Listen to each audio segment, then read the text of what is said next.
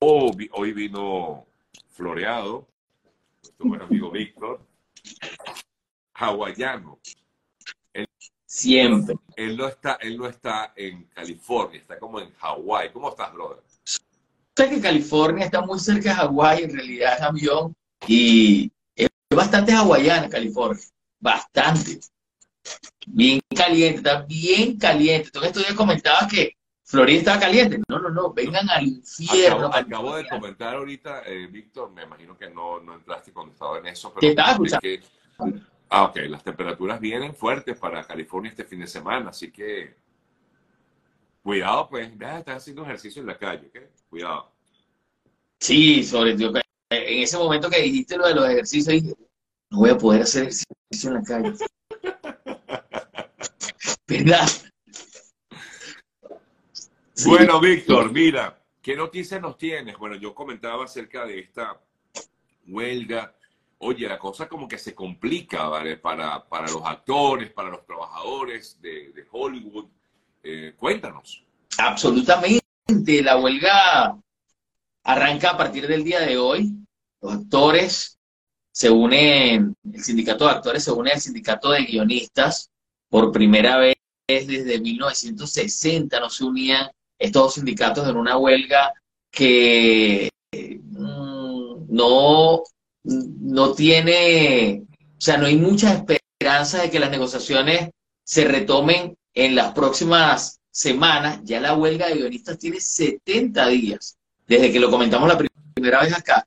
Y bueno, los actores dicen que están dispuestos a llegar hasta las últimas consecuencias. La última vez que se desarrolló una huelga similar eh, que duró tres meses, las pérdidas fueron de más de 2.500 millones de dólares. Así que se espera que esta huelga eh, lleve a unas pérdidas mucho mayores. Se han detenido todos los rodajes.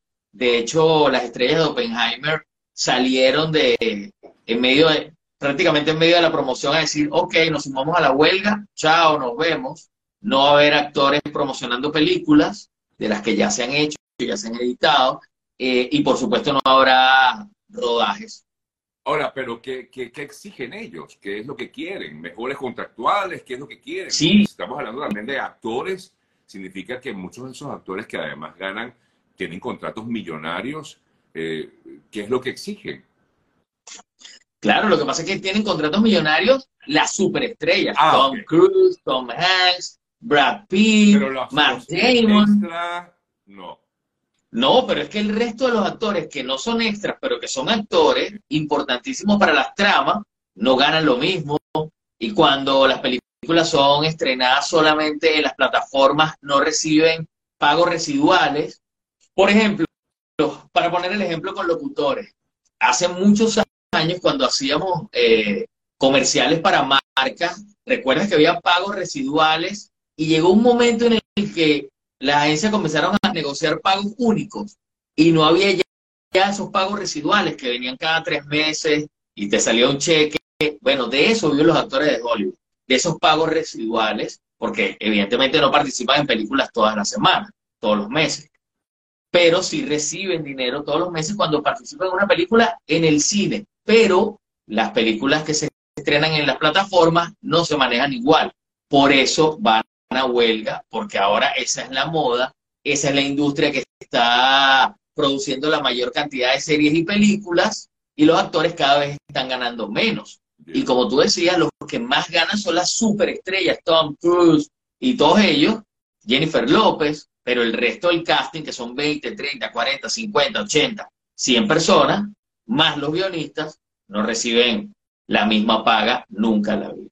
O sea que esos grandes, esas grandes estrellas, eh, a esas grandes estrellas no les importa si va a huelga o no. No, todas esas grandes estrellas son parte de los sindicatos y apoyan a la, huelga. Porque están apoyando a sus compañeros. Pero eh, aquí hablando tú y yo, como si nos estuviéramos tomando una cerveza, podríamos decir, bueno, Brad Pitt debe estar ansioso porque termine la huelga para seguir con su próximo proyecto, porque ya él tiene su millón.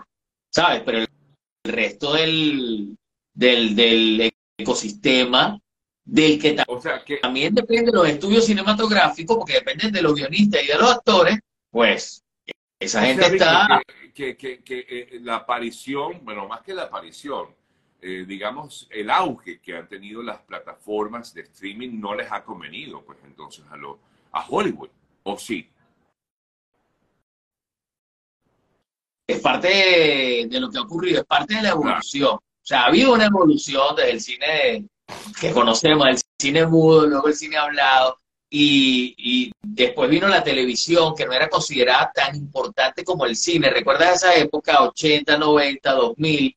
Y luego, bueno, el auge de Internet, las nuevas generaciones, ¿verdad? Y el desarrollo de las plataformas. Pero antes de que se desarrollaran las plataformas, antes del lanzamiento de, Netflix, yo recuerdo haber hecho algunas conversaciones, tuve con Reed Hastings, que es el, el, fundador de Netflix, me invitaron a Colombia, luego a México, y se hablaba mucho acerca de que los pagos no iban a ser eh, iguales que en el cine y que eso no le convenía a la industria, iba a traer problemas en el futuro. Bueno, estos son los problemas que a los que se enfrentaba, a, a los que se referían en aquel momento eh, cuando, el, cuando cambiara la industria como ha cambiado, que sí, así como dice, los estudios cinematográficos prácticamente se los, se los han vendido a las plataformas muchísimos estudios. Amazon es dueño de MGM, uno de los estudios más, históricos de Hollywood. Sí. Bueno, eh, nada, esto pudiera afectar eh, la industria del cine, pero claro. creo que, que, que, de alguna manera pues, van a lograr algún acuerdo. ¿Se puede lograr algún acuerdo? O sea, eh, ¿quién en todo caso tomaría una decisión al respecto, Víctor? Bueno, ayer Fran Drescher, la nani, conocida por, como la nani en Latinoamérica, de aquella serie de nani que vimos en los 90, es la presidenta en este momento del sindicato de actores de, del SAG-AFTRA y ella decía que eh, prácticamente se ha sentido burlada eh, por, de parte de, de, los estudios, que tiene que tomar la decisión acerca de si dan su brazo torcer o no con respecto a la petición de, los actores y de los guionistas, son los representantes de los estudios. Y bueno, no hay estudios sin actores ni guionistas, así que una decisión deben tomar un acuerdo, a, un acuerdo tienen que llegar eh, para que pueda detenerse la deuda, la, deuda, la, la, huelga. Y bueno, esperemos que, que sea menos, en menos de los 70 días que ya llevan los guionistas protestando. Lo último que habíamos escuchado, Sergio, esta semana era que los estudios iban a ir hasta el hueso de los guionistas, habían dicho los insiders. Es decir, hasta que comenzaran a perder sus casas y sus apartamentos. O sea, es bien complejo para un guionista que vive en una ciudad carísima como Los Ángeles, como Nueva York, que se mantiene de escribir guiones, estar en huelga por más de tres meses. Mortal. y eso se evidencia o se percibe ahí en Los Ángeles, Víctor? O sea, hay huelgas en las calles, de la... Eh, es que te lo pregunto porque ayer veía un grupo como protestando en una calle de Los Ángeles, no sé si, si es como muy común verlo, sobre todo en la Es común verlo frente a los estudios. Por ejemplo, si vas a Culver City, puedes verlo frente a los estudios Sony. Hoy van a estar a partir de las 9 de la mañana eh, frente a Paramount Pictures en, Melrose Avenue y una avenida que se llama Van Ness, porque ahí también están los estudios de Netflix, en esas avenidas eh, cercanas a Sunset Boulevard, en el área de Hollywood. O sea, frente a los estudios van a estar las estrellas apoyando al resto de los actores no tan conocidos y a los guionistas, o sea que va a ser un buen grupo de gente. O sea, son 160 mil actores los que forman parte del sindicato y los vamos a ver en las calles protestando. De hecho, en la cuenta de Instagram del sindicato de actores decía mañana de 9 de la mañana a 1 y tenía tres direcciones y una era la de Paramount Pictures. Así que eso va a estar repleto de gente. Siempre vemos 20, 30, 50 personas protestando con carteles, quizás más frente a Paramount Pictures, que es lo que tenemos más cerca o por donde siempre pasamos. Eh, pero en el día de hoy yo, yo creo que va, habrá como mil o quizá, ¿sabes?, entre 500 y 1000 personas protestando. O sea, va a ser un movimiento grande el de los actores. Eh, bueno, este, por cierto que te preguntaban aquí que quiénes pagan a los actores, ya tú comentabas un poco esto, y quiénes son los dueños de esos estudios, bueno, los grandes magnates de los estudios, ¿no? Sí, esos son los que más billetes tienen por allí. Jeff Bezos es el dueño de Amazon, es el dueño de Amazon Prime. Pero no es culpa de los dueños de los estudios, es, una, es responsabilidad en todo caso de, de, de, cómo se ha manejado el negocio, ¿no? Sí, ¿O me equivoco? Claro. O sea, los estudios van a ser los malvados de la historia cuando se habla de sindicatos y patrones, ¿no? Siempre los patrones van a ser los malvados, pero ellos son los que tienen que tomar la decisión de, si mejoran o no las condiciones en sus negociaciones con los actores y con los guionistas. Así que sí, tienen el peso más importante de la porque eso es lo que tienen que decir si le vamos a pagar más, si no los vamos a escanear para que en el futuro la, la inteligencia artificial lo suplante, que es otra cosa por la que están luchando tanto los guionistas como los actores. Porque imagínate, una, tuve, ayer estaba viendo un comercial de Virgin, de Virgin Viajes, una de las empresas de Virgin, con Jennifer López, y se trataba acerca de que ella es una, es una especie de imagen de, de inteligencia artificial que está siendo manejada por unos productores. Lo voy a publicar, lo voy a publicar hoy para que lo vean. Eso, eso es, eh, se parece un poco a lo que podría ocurrir con los actores en el futuro, que sean escaneados y luego sustituidos, ya no, se pague extra, ya no se paguen actores de reparto. No sé si, viste ese capítulo de, de, Black Mirror que habla un poco de, de, esa inteligencia artificial de Salma Hayek, que en, en ah, sí. Salma Hayek, ¿no? Un poquito eso. Eh, ahí bueno, es el futuro, bueno, el presente, digo yo. Es el presente, el presente y lo tienen ahí en Black Mirror, tal cual, pueden ver el último capítulo, los últimos capítulos de esta serie que está en Netflix, no se la pierdan. Te quiero preguntar, ¿qué te parecieron las nominaciones a los Emmy?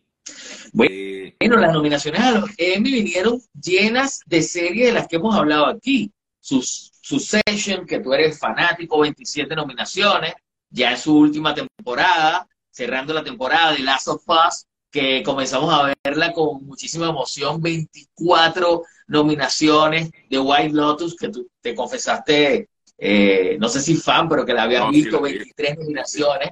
Ted Lasso repite 21 nominaciones. Pedro Pascal, de quien estuvimos hablando acá, nacido en Chile, criado en los Estados Unidos, Norteamérica, de Mandalorian, un tipo que eh, bueno, se ha convertido en una superestrella a su, a, su edad, como siempre lo dicen, porque no hay ningún muchachito, tres nominaciones, es un inmigrante, es una historia de inmigración compleja con respecto a cómo, cómo lo que ocurrió con sus padres cuando llegaron, vivió en varias ciudades, también en California, eh, lo que pasó con los padres, pero también una historia admirable con respecto a él, cómo pudo ser tan resiliente y desarrollar una carrera en Hollywood, bueno, tan próspera. Así que eh, estamos bien felices por todas esas nominaciones. Bueno, los fanáticos de los videojuegos y de las series, por ejemplo en HBO con The Last of Us, están muy felices, pero por ejemplo, esta premiación se tenía que entregar en septiembre. Ya no se sabe con la huelga si va a ser en septiembre, noviembre o en enero del año que viene. Ah, imagina parte de lo que va, bueno, hacer que hablemos muchísimo acerca de los premios, los nominados, etcétera, pero por el otro lado, que va a retrasar esa entrega y conectándolo con, con lo de la huelga y todo eso, no sabemos si van a quebrar el circuito de cine, por ejemplo.